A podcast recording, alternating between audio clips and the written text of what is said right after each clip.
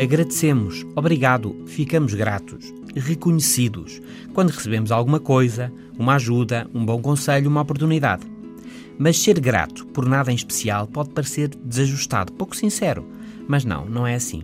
Acumula-se a evidência de que ser grato em geral, ser reconhecido por pequenas coisas, mesmo por coisas que não estão no nosso controle, por exemplo, uma bonita manhã, torna melhor a nossa vida, ser grato em geral.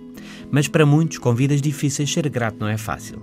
Mas mesmo assim, ser grato com pequenas coisas aqui ou ali melhora o dia a dia. Atuar com gratidão. Não aceitar e reagir aos impulsos negativos, à desmotivação, ao conflito, etc.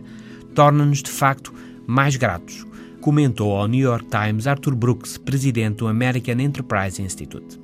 A revista Social Cognitive and Affective Neuroscience publicou um estudo em que é identificada uma variação de um gene associada à gratidão, uma variação que pode ser herdada ou gerada.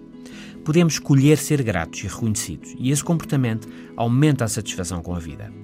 Outro estudo da Universidade da Califórnia do Sul mostrou que as pessoas com algum poder, mas com baixa segurança emocional, tendem a reagir mal, de forma agressiva, quando sentem a sua competência questionada mas que reagem bem e atuam melhor quando são alvo de gratidão, de um caloroso muito obrigado. Por isso, não seja grato apenas quando sente gratidão. Seja-o também sempre que se lembrar. Ganha você e ganham os outros. Ser grato é especialmente poderoso, precisamente quando não nos sentimos agradecidos. Por fim, expressar gratidão sem ter motivos imediatos para isso terá algum contra?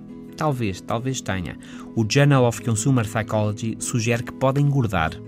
Isto porque quem se mostra reconhecido sem ter aparentes motivos para isso tem mais tendência que o normal para comer um ou outro doce.